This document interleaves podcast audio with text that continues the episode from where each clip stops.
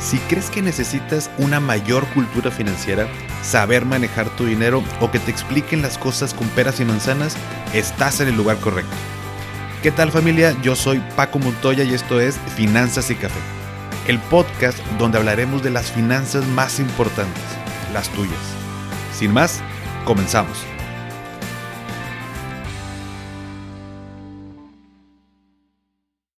Hola a todos y bienvenidos de nuevo a Finanzas y Café. Espero que estén teniendo un excelente inicio de semana. Y el día de hoy te traigo esta plática que tuve con Jaime Álvarez, quien es Head of Investment de Latinoamérica en Scandia. Jaime tiene una amplia experiencia de muchos años ya en el sector financiero y lo invité para que nos platicara sobre los fondos de inversión. Si quieres saber qué es un fondo de inversión, cómo analizar para saber en cuál me conviene invertir, cuántos tipos de fondos eh, existen, qué es el perfil de inversionista, cómo puedo saber en qué invierte un fondo, sus comisiones, rendimientos históricos, cómo puedo empezar a invertir y cuáles son las ventajas de hacerlo. Entonces, quédate porque me gustó mucho la facilidad con la que Jaime nos explicó toda esta información. Sin más preámbulo, te dejo aquí la plática que tuve con Jaime Álvarez. Pues Jaime, muchas gracias por estar el día de hoy aquí con nosotros en Finanzas y Café. Para mí es un gusto contar contigo, con un experto para platicar de temas que tienen que ver con, con nuestro dinero, con nuestras finanzas. Pero primero que nada, bienvenido y muchas gracias. Muchas gracias a ti, Paco. Un gusto estar contigo y con toda tu audiencia. Gracias, mi estimado. Y me gustaría comenzar eh, preguntándote, Jaime, tú que estás muy metido en toda esta parte, eh, sobre todo en, en, en Latinoamérica, eh, México en particular, ¿es un país que invierte o no, o más o menos? Pues mira, lo que hemos visto es que en general, de hecho, Latinoamérica es de las regiones que menos eh, ahorros tiene como porcentaje, digamos, de los ingresos que la gente percibe cuando lo comparas con otra parte, otras partes del mundo. Y México, particularmente también, dentro de la región latinoamericana, se destaca porque sí tenemos un ahorro muy bajito. Entonces, creo que eso es algo justamente de lo que deberíamos cambiar, empezar a tener un, una cultura de ahorro un poco más arraigada a nosotros, porque lo cierto es que hoy no la tenemos. Y se, y se parecen mucho entre sí, hablando de países de Latinoamérica, ¿no? Este, he, he platicado con gente, por ejemplo, en Perú, en, en Honduras, eh, que sigue por acá el, el, el podcast y, y, me dicen es que es muy similar a México en cuestión hasta de cultura financiera, ¿no? En, en, en temas de ahorro, en temas de inversión, toda esta parte de finanzas, ¿no? De acuerdo, yo creo que como te la, la región en general es parecida, Sí, en algunos lugares de repente vemos que hay algunas, no, no, sé si decirlo, facilidades para ahorrar un poquito mayores que las que a veces vemos en México. Y no es que en México no las haya, pero a lo mejor no se difunden tanto. Y entonces creo que si bien todos somos más o menos parecidos, sí México queda un poquitito abajo del resto de la región en cuanto a lo que es ahorro, ahorro personal. Y, y, y esta parte del ahorro inclusive eh, veía por ahí la, encuesta nacional de inclusión financiera, la, última que por ahí sacó, sacaron el país. Eh, cuando la gente ahorra, inclusive no lo hace dentro del sistema financiero. O sea, muchas de las personas eh, lo hacemos abajo del colchón, lo hacemos a través de tandas, lo hacemos o inclusive en una cuenta corriente de banco, porque pues, normalmente pensamos, oye, ahorro o inversión, pues déjame voy al banco a, a ver qué me ofrece, ¿no? Correcto. Sí, y eso es parte, creo que de lo que comentaba, ¿no? Que como no está tan difundido, pues qué herramientas o por dónde realmente tener una, una inversión que, que sea eso, una inversión. A final de cuentas, una inversión no solamente es guardar dinero, sino tratar de que también poco a poco tenga una cierta ganancia. Pues es que terminamos precisamente en estos temas, como dices, abajo del colchón o en tandas o muchas veces en bancos donde pues, los rendimientos son, en el mejor de los casos, bajitos, pero en muchos son ceros y, y ahí de, de, de, riesgo que a final de cuentas, pues muchas veces no es tan claro hasta que ocurre lamentablemente un tema, ¿no? Digo, tenerlo en el colchón, pues estás expuesto a un robo en tu casa, una tanda, también, también pues se presta a lo mejor un tema ahí de, de, de fraudes, etcétera. Y entonces creo que también esa parte de, de tener una cultura no solamente de ahorro, sino también tener un poquito más de conciencia del tema de riesgos que estás corriendo cuando estás guardando tu dinero donde lo estás haciendo, creo que eso también es algo pues que nos falta mucho, ¿no? Y, en esa parte, Jaime, ¿cuál, ¿cuál, crees que o qué consideras que serían algunos puntos que las personas les da miedo? ¿Es el riesgo? O sea, porque en el banco, pues en teoría, bueno, y entre comillas, ¿no? Pero pues sentimos como que hay mucha seguridad de que guardo mi dinero en el banco porque si lo invierto, sobre todo algo que no entiendo, pues puede ser que lo, que lo vaya a perder. ¿Crees que el miedo a perder el dinero, o sea, el miedo a lo desconocido, lo que eh, de pronto frena un poquito a las personas para invertir acerca de su dinero? Pues puede ser eso, pero como te digo, lamentablemente muchas veces ese miedo a buscar otras alternativas hace que, te, hace que termines en alternativas pues todavía más riesgosas, ¿no? Y entonces ahí entramos, por ejemplo, mucho al mundo de, eh, de, lo que nosotros hacemos en, eh, en Scandia particularmente, que es el mundo de los, de los fondos de inversión, ¿no? Estos fondos de inversión que realmente a lo mejor dentro de la estructura de, del mundo financiero no son tan conocidas, como bien dices, pues creo que los bancos a final de cuentas hay sucursales y siempre hay anuncios y siempre son como más conocidos, pues porque tienen una cantidad de dinero que gastan en marketing importante y bueno, pues la gente los conoce. Pero hay otros jugadores del sistema financiero que creo que hacen un mucho mejor trabajo, eh, no solamente en términos eh, de, poder generar mejores retornos, sino también un mejor trabajo en este tema de, riesgo, ¿no? Eh, pero, pero al final no son tan conocidos y es justamente lo que acá en Scandia, como una operadora de fondos, queremos dar a conocer, los valores que tiene una entidad. No somos la única, hay muchas operadoras de fondos en el mercado, pero el valor que tiene este tipo de instituciones dentro del mundo financiero, que creo que le falta mucho por, por salir y, darse a conocer al, al mercado. Y, y, en esta misma inercia, Jaime, cuando hablamos de fondos de inversión, suena como muy complejo, ¿no? O pudiera ser algo incluso hasta desconocido, siendo que no es algo nuevo. Y, también digo, como todo, pues uno también diversifica y, y, pero alguien que va iniciando, eh, plantearle la posibilidad de un fondo de inversión suena a riesgo, suena a una posibilidad de pérdida, suena como algo, eh, no sé, que pudiera dar miedo, pero si nos pudieras explicar, o para, para la gente que, oye, pues fondo de inversión lo he escuchado, pero no entiendo qué es un fondo de inversión, ¿cómo lo plantearías? Pues mira, es, creo que es bien interesante. Un fondo de inversión, a final de cuentas, es un, una, eh, una, casi que una personalidad jurídica, una entidad que lo único que hace es recolectar, por así decirlo, dinero de muchas personas y con ese dinero ir e invertirlo en diferentes tipos de instrumentos del mercado financiero. Fondos de inversión hay una cantidad muy importante. Hay fondos de inversión que se dedican desde invertir en cosas muy, muy, muy seguras, que obviamente esa, esas inversiones muy seguras también tienen un potencial de retorno relativamente bajito y otros fondos de inversión que sí se dedican a invertir en cosas de alto riesgo, también tratando de buscar que en el tiempo, pues tu retorno sea mayor. Y en ese eh, eh, espectro, pues se encuentran de todo, ¿no? De, como te digo, desde lo más conservador, algo un poquito más de riesgo, los fondos más riesgosos, todo ese universo, a final de cuentas, está administrado por entidades que se les llaman operadoras de fondos de inversión. Eh, estas operadoras, a final de cuentas, son las instituciones que se encargan de que estos fondos de los que comenté, pues primero tengan clientes que inviertan su dinero ahí y después, a través de equipos eh, que hay eh, contratados por las operadoras de fondos de inversión, pues que estos fondos salgan e inviertan ese dinero en los instrumentos en los que cada fondo está diseñado para invertir. A grandes rasgos, eso es lo que, lo que te podría comentar y creo que tiene varias ventajas que podemos ahondar en eso, pero la primera de todas es que como es una colectividad de inversionistas, se arman pues fondos con un capital que a lo mejor si yo puse 200 pesos, pero hay otras 400 personas que le pusieron otros 200 pesos, pues ya estás incrementando y ya estás haciendo una bolsa pues relativamente más grande y eso puede salir al mercado a invertirse de una forma más eficiente. Sabemos todos que pues las reglas son así, cuando tienes montos más grandes puedes salir a hacer cosas más interesantes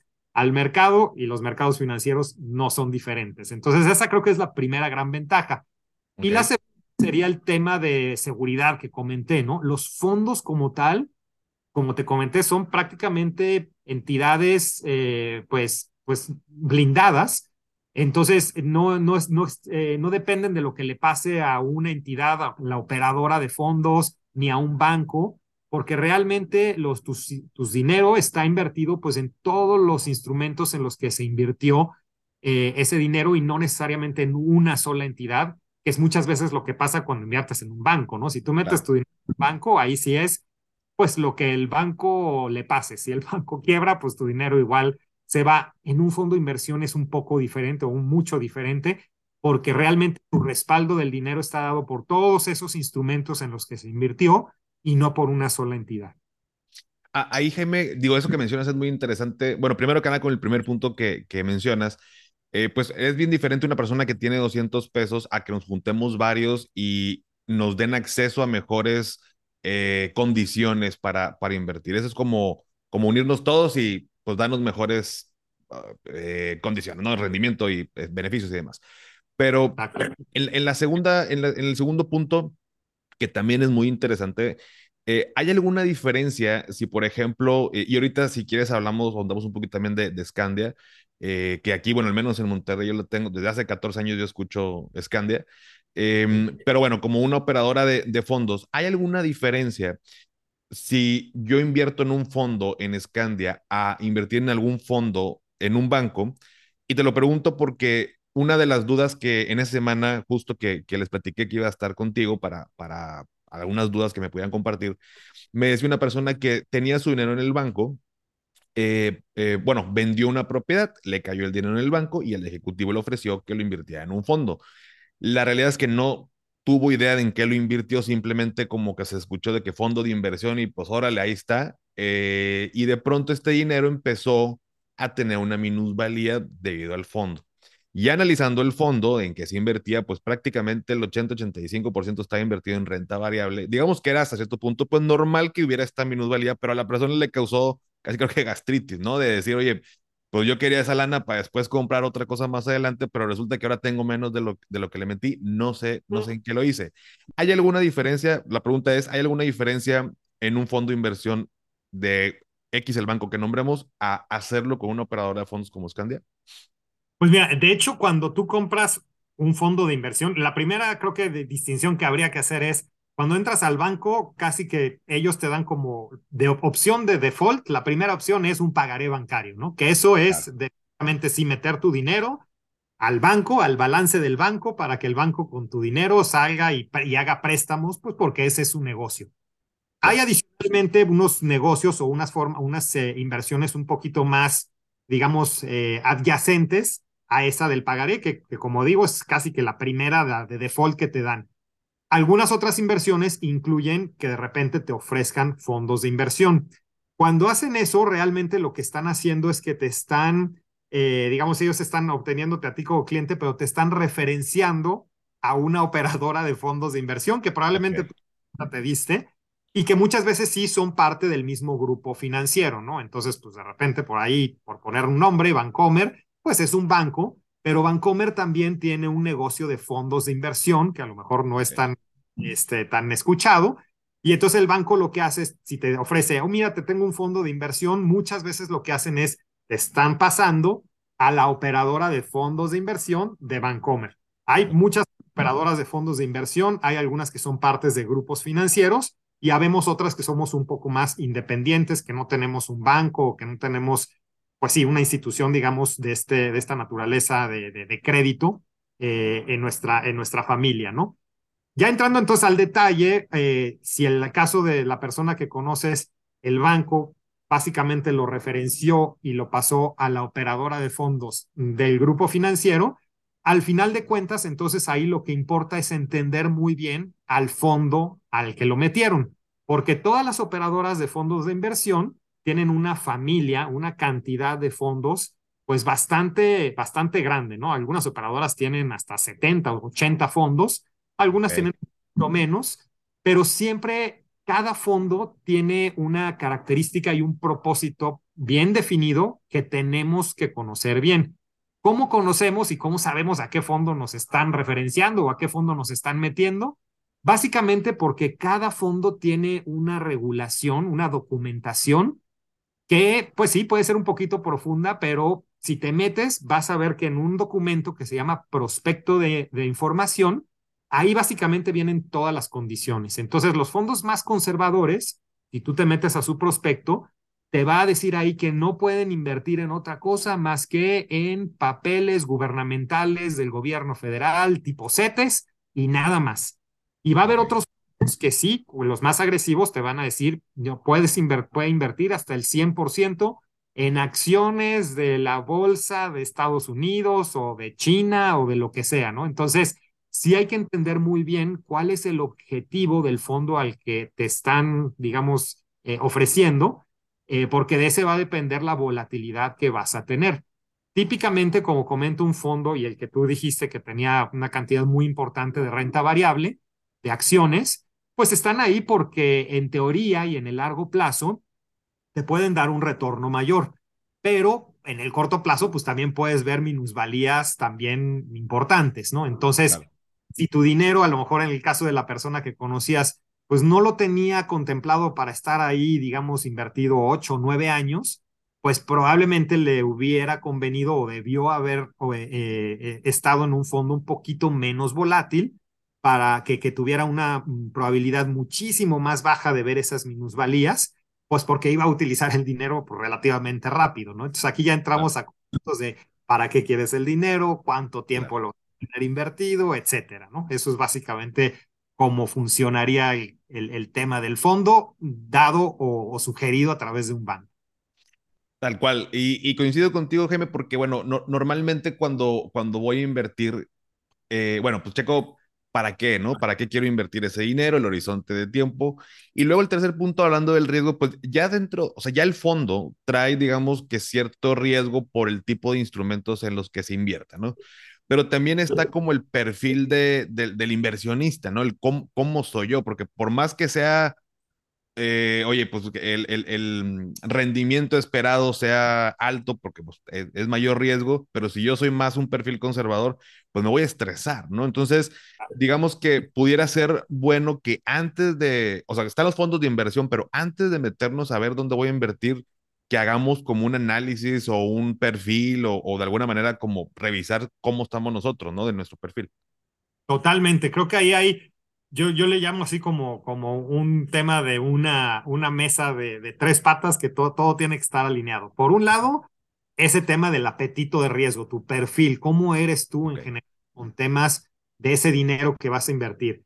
Eh, muchas veces hay gente que es súper adversa al riesgo y que cualquier minusvalía lo va a poner este, histérico y con dolor de estómago. Así sea, a lo mejor un porcentaje, porcentaje pequeñito de su patrimonio se, se siente muy mal, ¿no? Hay otra gente que dice, mira, yo ya tengo, no sé, tanto eh, eh, de mi patrimonio y está relativamente seguro, pues tengo oportunidad a lo mejor de abrirme un poquito, un poquito más de riesgo con tal de que esta parte de mi patrimonio gane un poquito más. Entonces, esa es como la primera pata, ese conocerte qué tanto tienes esa posibilidad y ese estómago de aguantar riesgo.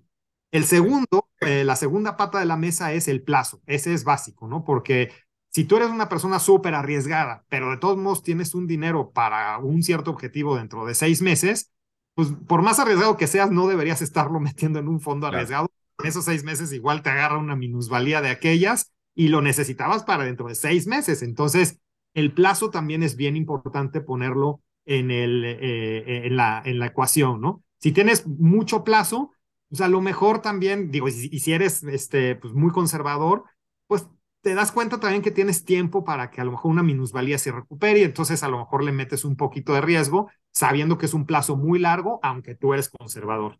Y la tercera pata de la mesa es justamente escoger el fondo adecuado, porque la verdad es que hay fondos para todo, desde para el conservador, para la persona que necesita el dinero en la semana que viene, hasta para el más agresivo y que necesita el dinero en 30 años, ¿no? O sea, definitivamente todo ese espectro está cubierto por, por los fondos que hay en el mercado. Entonces ahí tienes que hacer match el fondo que escogiste con tu apetito de riesgo y con tu objetivo de inversión o tu plazo de inversión más que.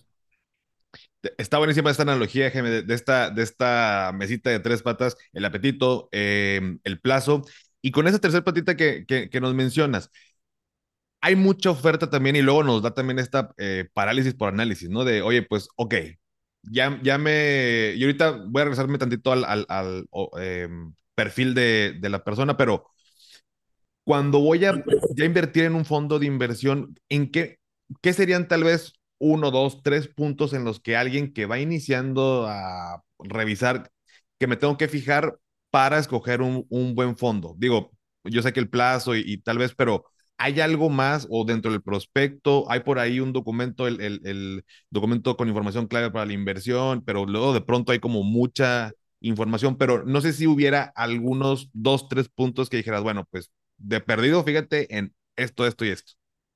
Sí, mira, yo te diría, como dices, hay, hay mucha documentación y es parte también de las ventajas que tienen los fondos de inversión, que hay mucha documentación y son muy transparentes, pero luego, como dices, luego es tanta que no sabemos ni por dónde empezar. Yo les diría que a lo mejor si ese prospecto de información que les comenté, creo que es importante que lo revisen. Puede ser que tenga de repente algunas cosas muy técnicas, pero, pero todos casi tienen, prácticamente todos, porque la regulación así lo pone, tienen las mismas secciones. Entonces, lo que hay que revisar como un inversionista, digamos, inicial, es primero una partecita que te dice en qué puedo invertir. Y ahí te das cuenta un poco de hasta dónde puede llegar el fondo en términos de riesgo o en términos de qué tipo de, de inversiones. De ahí hay otra partecita que creo que es importante, que es que habla de riesgos. Y entonces ahí te habla un poco de los riesgos que tienes en el fondo de inversión.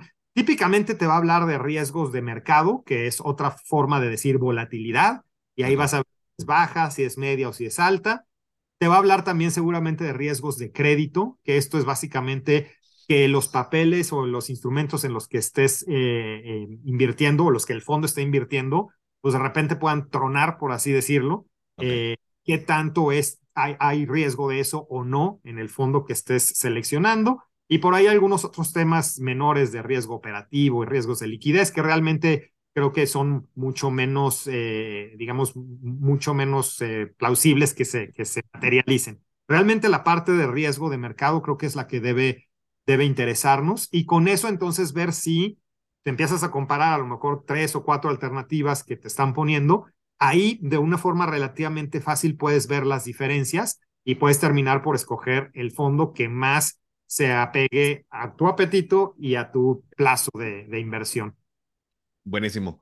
Y en, en, la parte del, del, del, perfil, digo, esta documentación, este, de hecho, bueno, si yo busco un fondo, y nada más como para confirmar contigo ese punto, pero busco tal, eh, tal cual un fondo, eh, digamos, pudiéramos decir que por ley tiene que venir esa documentación, ¿no? El prospecto y todo lo demás, ¿no? O sea. Sí.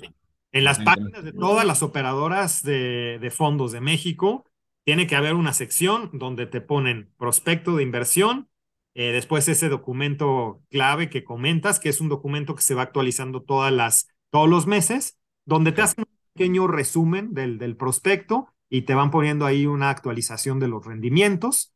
Eh, y luego también es necesario publicar todo el portafolio en lo que está invertido y esa es una publicación que se hace de forma semanal. Toda esa documentación, por ley, todas las operadoras de fondos la tienen publicada en sus páginas de, de Internet. Buenísimo. Y, con, la parte del, perfil, nada más para regresarme y, que no se vaya el punto, ¿cómo alguien puede, o sea, dónde puedo checar mi perfil? Googleo, en, el mismo Scandia me hacen algunos tipos de preguntas, o cómo alguien puede decir, ok, pues voy a hacerlo, pero quiero conocerme, ¿dónde busco hacerme este perfil? Sí, pues mira, típicamente, de hecho, también las, las operadoras de una forma u otra, ya cuando estás haciendo una contratación, digamos, de un, de un producto, hay un cuestionario que se llama cuestionario de perfilamiento, ¿no? Y entonces ahí típicamente van checando y te van como poniendo en qué nivel de, riesgo caes. ¿Y qué preguntas te hacen ahí? Eh, las que son más comunes son, empiezan siempre por la edad. ¿Por qué por la edad? Porque se supone que pues entre más joven eres, pues más, más digamos, este tiempo tienes para recuperarte de alguna minusvalía. Y entonces en teoría, un joven tiene más, debería tener más apetito al riesgo que alguien ya muy grande. Digamos esto a forma filosófica. Ya después entramos a otros temas como un poquito más ya personales, ¿no? Y entonces te van poniendo a lo mejor ejemplos. Oye, ¿te sentirías bien, este, a lo mejor con la posibilidad de ganar eh, 10 pesos en un año, pero que a lo mejor en el peor de los casos pierdas eh, dos? ¿O preferirías a lo mejor tener la posibilidad de ganar pesos, pero que en el peor de los casos pierdas cuatro, ¿no? Entonces tú ahí ya ibas escogiendo y como te comento, de repente hay gente que la ves y dices, no, yo lo que quiero ganar es, o sea, ir por lo más y, y de repente si me toca la de malas, pues a lo mejor sí voy a perder un poco más que en la otra, eh, que en la otra alternativa, pero pues yo ya sé que esto, este dinero tiene esta posibilidad o este rango de movimiento, ¿no? Entonces ahí te van seleccionando y empiezan otras preguntas como también, ¿esto es todo tu patrimonio? Lo que vas a invertir o es un porcentaje, digamos, 10 o el 20 o el 30% de tu patrimonio, porque también ahí, si es todo tu patrimonio, en teoría debería ser algo mucho más conservador. Si es un por ciento, pues tienes mucha más posibilidad casi que de, de, de, ponerle más riesgo con tal de ganarle un poco más, pero si se presenta el escenario adverso, pues sí, te va a doler, pero no es lo mismo que te duela el 10% de tu patrimonio, el 100%, ¿no? Entonces, ese cuestionario de perfilamiento típicamente se hace eh, cuando vaya a contratar un, producto de estos, un fondo de estos. Buenísimo. Entonces, son como preguntas de implicación de, de, de, en cierta situación para que como que te visualices a ver qué sentirías y te van perfilando y te dicen tal. Ahora, si es algo que soy más conservador y quiero invertir en un fondo con un mayor riesgo, ¿se puede o hay algún tipo bloqueo de que no, pues aquí me salió que eres conservador y nada más te puedo ofrecer esto? Sí, se puede. De hecho, eh, lo que hay que hacer en esos casos, cuando sales muy conservador o conservador y quieres irte a algo de más riesgo, pues nada más hay que firmarle ahí de que, bueno, pues estás responsable. tomando más riesgo del que deberías. Al revés, es que más fácil porque te están diciendo, oye, tú eres muy, muy arriesgado y dices, bueno, sé, sé, que soy arriesgado de acuerdo al, al, al, cuestionario, pero no gracias, por el momento quiero estar más conservador. Ahí no hay que firmar nada, pues porque obviamente claro. no, estás de hecho pues asumiendo menos riesgo del que el cuestionario te indicaba. Entonces, pues sí, a la inversa es nada más una firmita de que estás de acuerdo y, y se puede. Buenísimo. Y ahora, con, con, el tema de cuánto me cuesta invertir en un fondo de inversión, comisiones y, y, y demás, eh, ¿un fondo de inversión me cobra algo por invertir en él?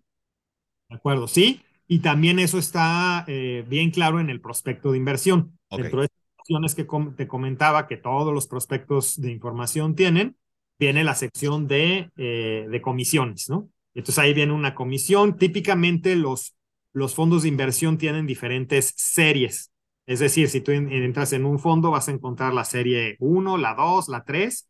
En el prospecto te va a decir ahí quién puede entrar a la serie 1, quién a la 2 y quién a la 3.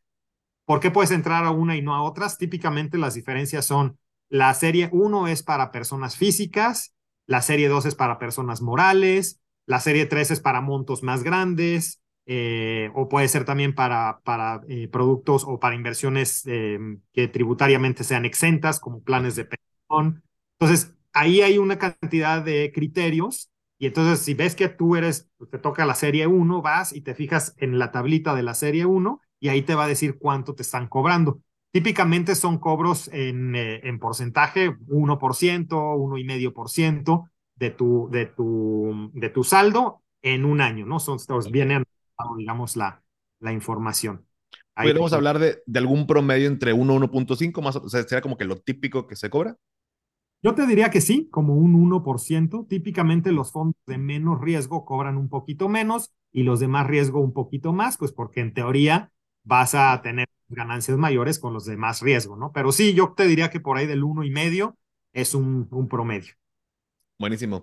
Eh, y con, con, esto de los fondos, por ejemplo, alguien que es muy o más conservador, que, que todavía tiene este temor de invertir, dice, bueno, le voy a entrar, pero quisiera hacerlo tal vez en un fondo un poquito más conservador son eh, y que a lo mejor dentro del fondo venga instrumentos de deuda gubernamental, este, vaya, renta fija y, y demás. Eh, ¿qué diferencia habría para una persona o qué ventajas habría de invertir en un fondo conservador a, pues, hacerlo tal vez, por ejemplo, voy a poner un ejemplo, se invierte en, parte en CETES. ¿Qué diferencia habría de alguien que invierte en el fondo que incluye CETES y otras cosas a hacerlo directamente en CETES? ¿O cuál sería pros y contras?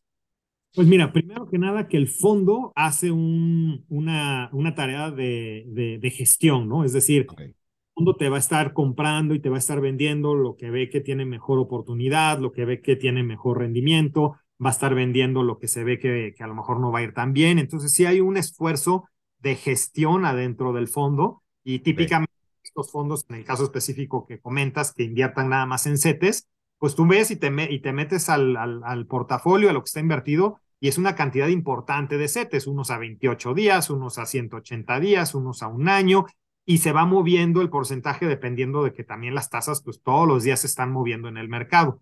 Si tú inviertes en CETES así de forma directa, bueno, primero que nada creo que no hay muchas formas de hacerlo más que la plataforma de CETES directo. Sí. pero pues ahí, digamos, también te metes a un plazo y típicamente pues estás ahí fijo y entonces pues, no te esté dando esa, esa gestión, ¿no? Entonces sí hay una, una diferencia, pues porque en un fondo te están, por así decirlo, cuidando. Siempre tiene un, se le llama este, un, un gestor de inversión que está al tanto de lo que está pasando en el portafolio, qué comprar, qué vender, y en teoría, bueno, pues eso hay un, de hecho, esa es la razón por la que habría un, un, una comisión, ¿no? Porque hay una actividad de gestión ahí detrás para tratar de maximizar el rendimiento. Pues hay una persona física, ¿no? No es como un robot que esté. hay una persona que está metiéndole coco, es un analista, me imagino, financiero, o no sé cómo se le diga, bueno, gestor, pero vaya, tiene conocimientos este, avanzados de finanzas para como para gestionar y para buscar la, el, el mayor beneficio, ¿no? Para los que inviertan. Exactamente. Y de hecho, típicamente hay, sí, eso, una persona como responsable del fondo, pero detrás de ella típicamente hay un equipo de analistas y no es como que hay solo lo haga, sino hay comités de inversión, hay una serie, digamos, una estructura eh, pues bastante sólida detrás del manejo de un, de un fondo. Obviamente pues, siempre tiene que haber una persona responsable, pero detrás hay un equipo de gestión importante, ¿no? Entonces todo eso lo encuentras en un fondo y, pues fuera de una inversión CETES o de este tipo, pues. De hecho, Jaime, con, con esto de CETES o cualquier inversión a plazo, ¿no? Que algún pagaré o los productos que luego ofrecen las, las SOFIPOS, eh, que vaya, son a plazo, ¿no? Pero eh, justo lo platicaba con otra, con una persona durante la semana, pues una de las ventajas también de un fondo es que a pesar de que también tiene horarios de operación, pues al final del día no hay un plazo eh, vaya, si el día de mañana quiero retirar el, el, dinero, pues genero esa instrucción y en un producto a plazo, pues me tengo que esperar el plazo. O si tengo que vender anticipadamente, si es permitido, pues pudiera no haber eh, obtenido el beneficio o en el peor de los casos, pues inclusive tener una pequeña ahí pérdida. Entonces, el fondo te da un poquito más de flexibilidad, me imagino, en esta parte de, que normalmente es como de por ahí de ocho y media de la mañana a una y media la operación, ¿no? De, de un fondo. O sea, que puedo hacer movimientos. Efectivamente, y ahí otra vez me remito, eso todo está en el prospecto. La mayor parte de fondos, todos los que son más conservadores, efectivamente tienen eh, posibilidad de compra y venta mismo día, eh, con los horarios que efectivamente comentas. Hay algunos fondos que son más de mediano, de largo plazo, de un poquito más de riesgo, que muchas veces es, y ahí viene el prospecto, tú metes tu instrucción hoy y el dinero típicamente te lo dan 48 horas después, pues porque hay que hacer ventas de instrumentos, etcétera. Pero son como las dos grandes modalidades que hay, ¿no? Los conservadores típicamente es mismo día, la compra y la venta. Los moderados o de más riesgo típicamente hay 48 horas de, de diferencia, sobre todo para la, para, la, para la venta. Hay algunos más especializados que sí te piden que, que esperes una semana, un mes inclusive, pues porque obviamente son fondos ya mucho más complejos eh, pero toda esa información está ahí dentro del prospecto de, información. Todo eso yo lo sé antes de invertir en el prospecto, ¿no? Volvemos al, prospecto que es parte importantísima. Buenísimo. La importancia de leerlo, ¿no? Claro, sí, totalmente. Y es que luego son, son demasiadas hojas, eh, o bueno, el, el, el prospecto y la demás información hace un conjunto de varias hojas que uno, yo creo que hasta inclusive lo puede leer, de hecho por eso eh, me encantó poder platicar contigo, como para ver qué puntos importantes, porque igual aunque uno lo lea, luego no sabe pues qué está leyendo, ¿no? Porque pues en el prospecto viene la, la composición del fondo, inclusive viene un apartadito ahí de, de rendimientos históricos como para saber, bueno, pues que a pesar de que sabemos que rendimientos pasados pues no garantizan rendimientos futuros, bueno, te puedes dar una idea de pues también cómo ha, cómo ha evolucionado, ¿no? A través del tiempo.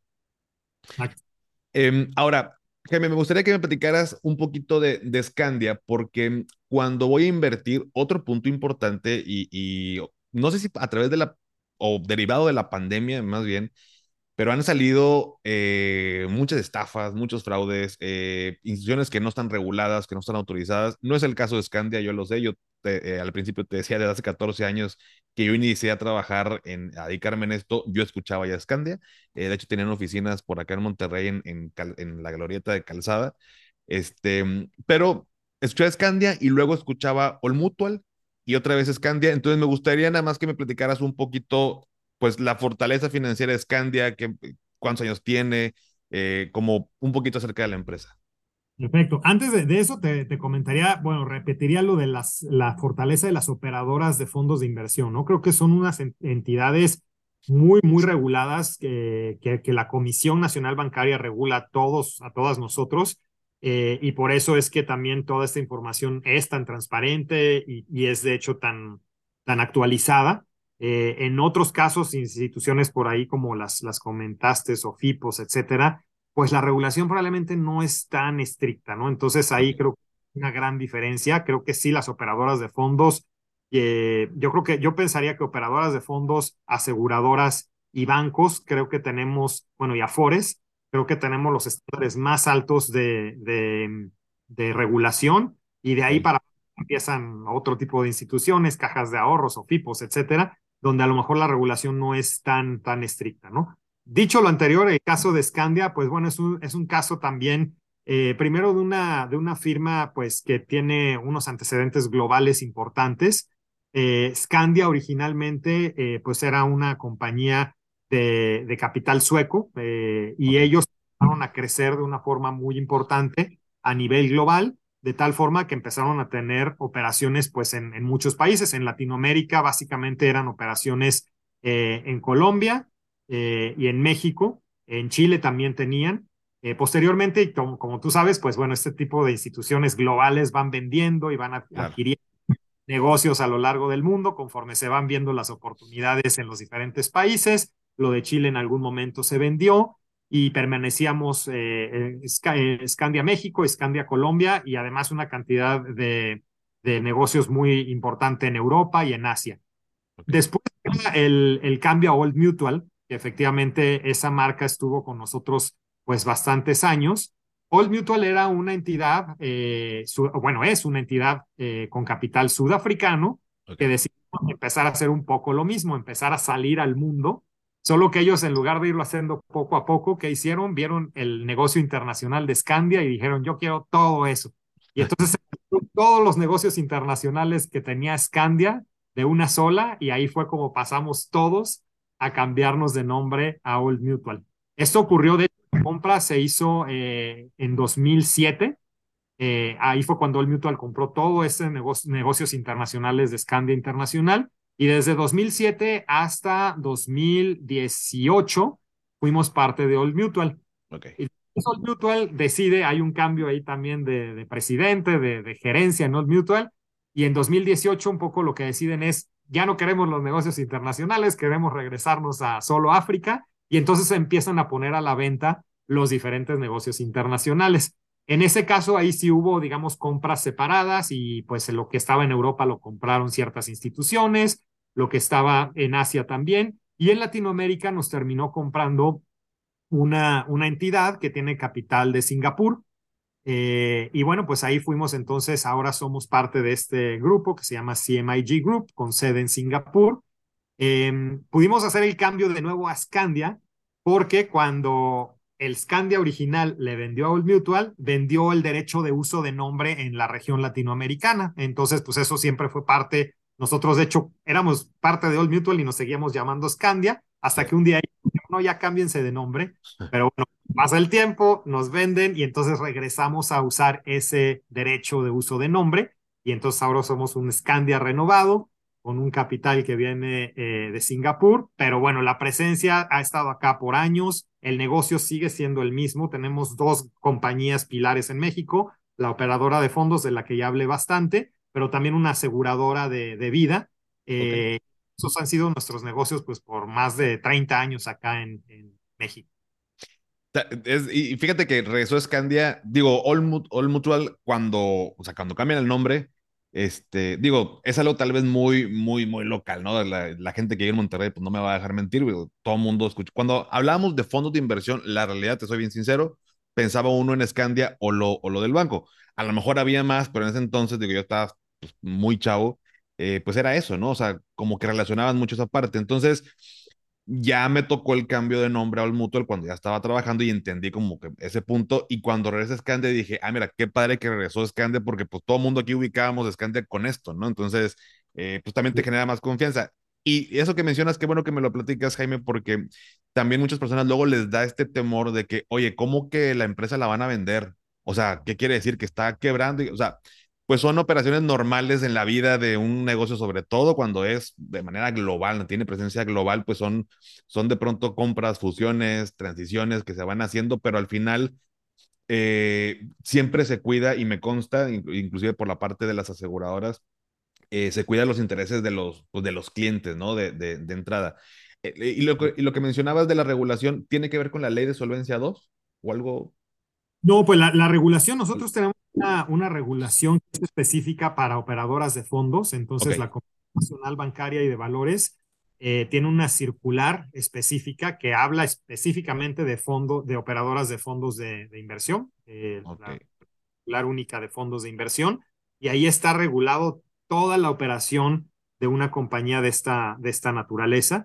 Eh, y sí, ellos pues han sido nuestro regulador pues desde siempre, desde que empezaron los, los fondos de inversión. Los fondos de inversión como alternativa de inversión, pues la verdad es que son alternativas que en el mundo desarrollado lleva yo creo que 60 o 70 años existiendo. Acá en México yo recuerdo que los primeros fondos de inversión que empecé a escuchar fueron a finales de los 80, principios de los 90, que algunas compañías, sobre todo pues de nuevo compañías de grupos financieros, empezaron a, a hacer sus, sus operadoras de fondos de inversión. Luego ya empezamos a a venir los, las, las operadoras más independientes, los, los que te digo, las que no tenemos como bancos, nos llamamos más independientes, pero sí, es, una, es un instrumento que desde su inicio, en esos finales de los ochentas, pues empezó bien regulado por parte de la, de la Comisión Nacional Bancaria. Buenísimo. Y, y, y en este caso, Jaime Scandia, eh, hablando específicamente de los fondos, eh, digo, no, no, no que me detalles cada uno de los fondos, pero de manera general, si yo me acerco a Scandia, ¿qué, ¿qué, tipo de fondos me puedo ofrecer? Hay de todo tipo, tanto conservadores, medio moderados o más de alto riesgo. O sea, ¿hay para todo tipo de, de personas? Eh, ¿O qué, qué, tipo de oferta, hablando de la parte de, de, fondos? Pues sí, efectivamente tenemos una, una gama bastante amplia. Acá también entramos ya, digamos, al, al, al, al match con los productos que tenemos, ¿no? Porque hay algunos algunos productos que sí son a lo mejor para de montos más altos y con cierto tipo a lo mejor inclusive de seguros que acompañan al, al, al producto y a esos les dan acceso a cierto tipo de fondos.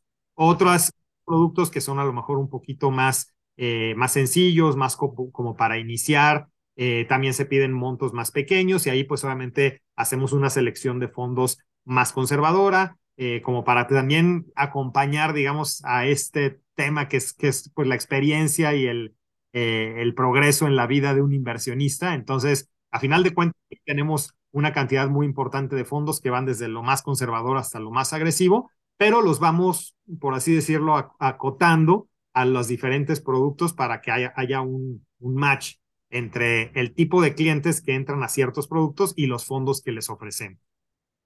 Buenísimo. Y, y si una persona quiere hacerlo, eh, vaya, el, el, proceso de a quién, a quién le hablo, en qué página, o hay alguna manera, este, un caminito de quiero invertir, ¿tengo que hacer esto?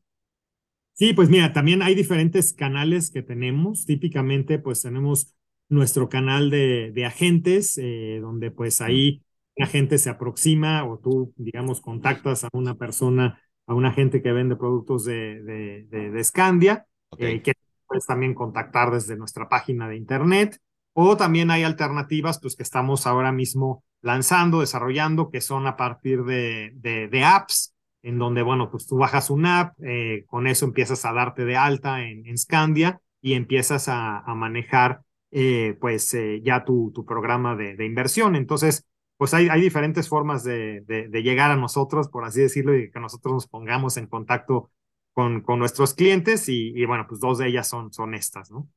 Buenísimo. De hecho, justo con esto que mencionas eh, y, y, lo cual también eh, agradezco y me da mucho gusto, es que las personas empezamos con, con el tema y, y, también tiene que ver, yo creo que la, tuvo que ver la pandemia, pero a, a, empezar como a invertir eh, a través de aplicaciones, como pues todo mundo tenemos el celular en, en, en, la mano, ¿no? Todo el tiempo casi creo, ¿no? Entonces es como mucho más sencillo saber que abro una cuenta, fondeo la cuenta, empiezo a invertir. Eso es bastante sencillo. El chiste es en qué voy a invertir ya después ese dinero, ¿no? A, a sacar la cuenta pues no tiene tanto chiste. Entonces, eh, Scandia, bueno, pues está eh, sacando esta aplicación Savebox eh, que ya descargué, que ya por ahí tengo mi cuenta, ya, ya fundí y demás, ya la probé y justo la semana pasada eh, por ahí en la cuenta lanzamos un, un, reto para promover, más que el hecho de, inver de invertir en fondos y perder el miedo, el, el eh, promover la constancia, promover el hábito de estar moviendo nuestro dinero y, y verlo crecer. Entonces,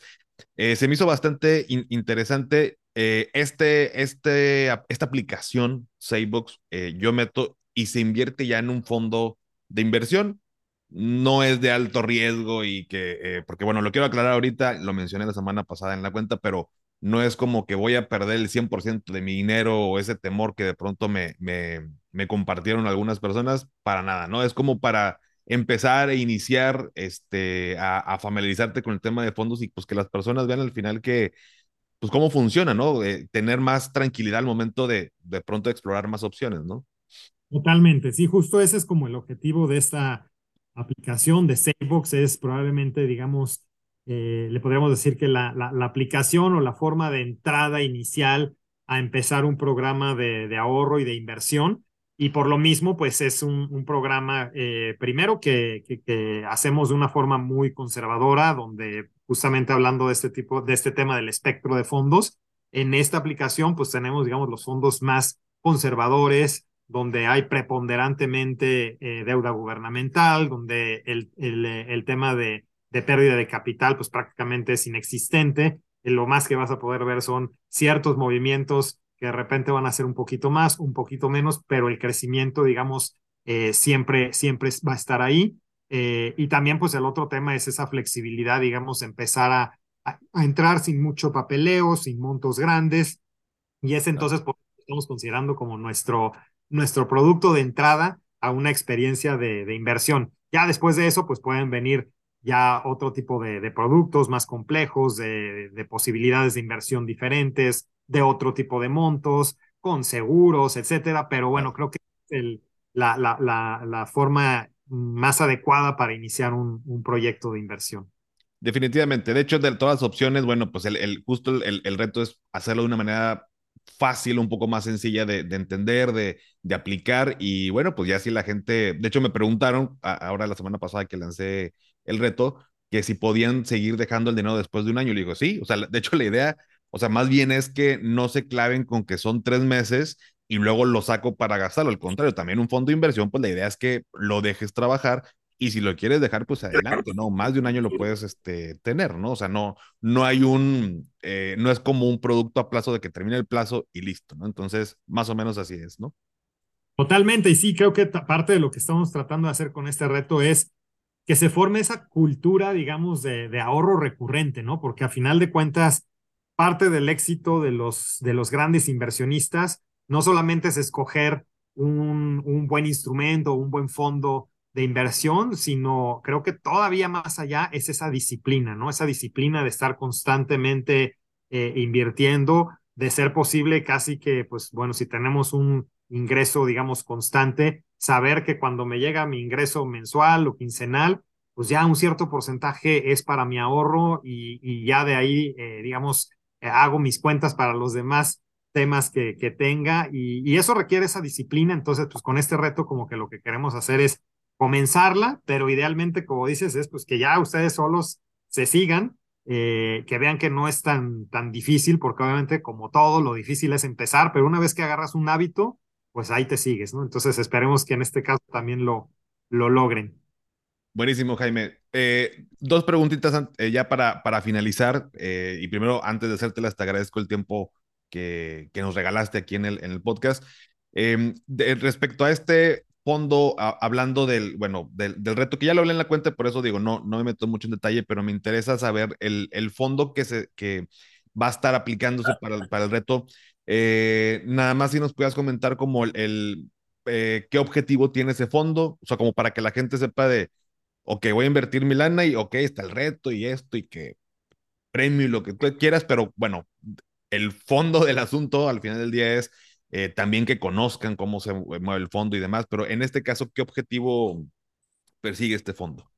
Sí, son fondos, como te digo, muy, muy conservadores. La gama más, eh, de la gama que tenemos, los más conservadores. Que invierten eh, preponderantemente en, en, renta fija gubernamental, en deuda gubernamental, CETES como lo conocemos, más a algunos otros instrumentos que a lo mejor no son tan conocidos por, por el público, pero que también son emisiones eh, que hace eh, Hacienda. Y en ese sentido, pues el, el, fondo está compuesto por ese tipo de, de instrumentos, ¿no? Entonces, el riesgo de nuevo de, de, de impago o de, o de pérdida de capital, pues es prácticamente cero. Y la que damos, pues hoy afortunadamente, pues como a lo mejor algunos de ustedes saben, las tasas están altas, ahí las ha llevado de México para, por el tema de, inflación, etcétera. Entonces, pues bueno, estamos obteniendo esas mismas tasas, mm, más o menos en ese, en ese rango, eh, como retorno, como rendimiento en este tipo de fondos al, al momento. Buenísimo, Jaime. Y por último, me gustaría si nos pudieras compartir para eh, las personas que nos, que nos escuchan, eh, dos, tres consejos al momento de invertir en fondos de inversión o algo que nos quieras compartir como consejo para las personas que, que nos escuchan? Sí, pues bueno, lo primero que nada es cuando tengan una, eh, esa, esa necesidad que todos tenemos de hacer una, una inversión, un ahorro, lo primero hay que estar bien seguros en dónde lo voy a hacer, que sea una institución, pues que esté bien regulada, que, que conozcan que tiene eh, pues unos cimientos sólidos y en ese sentido, pues digamos que el estar bajo el paraguas de un regulador como la Comisión Nacional Bancaria de Valores, pues creo que es un, un, una necesidad, ¿no? Eh, si no están eh, bajo una regulación fuerte, yo les diría prácticamente olvídense, por más que les digan que van a ser grandes rendimientos, etcétera, pues porque ahí los riesgos son mayores. Ya que estamos dentro del mundo de las entidades reguladas, pues que no se olviden de voltear a ver los fondos, las operadoras de fondos de inversión y su familia o su o su oferta de fondos de inversión que tienen, porque son alternativas que definitivamente tienen eh, un, un valor agregado muy interesante, una gestión interna por parte de especialistas, un tema de seguridad, pues porque de nuevo un fondo de inversión tiene una personalidad jurídica independientemente al de, al de la compañía que lo administra, eh, y además porque hay unas reglas y unas condiciones bien transparentes eh, que están en la documentación que ya, que ya hablamos y que la pueden encontrar de forma muy fácil a través de una página de internet, ¿no? Y mi último consejo, pues sería eh, hacer un perfilamiento adecuado con esto de la mesa de tres patas, conózcanse bien a ustedes, qué apetito de riesgo tienen, entiendan bien para qué plazos y horizontes necesitan su dinero y finalmente sean disciplinados, ¿no? Casi prácticamente la mayor parte de inversionistas no es como que tengan un capital gigante, vayan y lo inviertan de una sola vez, sino que esto se va armando y se va armando con inversiones de poquito a poquito, todos los meses, todas las quincenas. Eh, creo que esa es la, la, forma de hacerlo para el 99% de nosotros. Creo que no, no todos tenemos de repente una herencia que nos caiga y que digamos, ah, bueno, ya la invierto. Esto se va viendo de poco a poco y hay que ser bien disciplinados con eso. Serían como mis, mis consejos, Paco. Excelentes tres consejos, Jaime. Te agradezco mucho haber estado aquí con nosotros. Eh, voy a dejar en la descripción por ahí también, pues, información, la página de Scande por si alguien tiene más eh, curiosidad de investigar, pero por lo pronto, muchas gracias. Esperamos tenerte pronto de regreso, pero gracias por tu tiempo, Jaime. Seguro, Paco, que esté muy bien. Hasta luego. Gracias.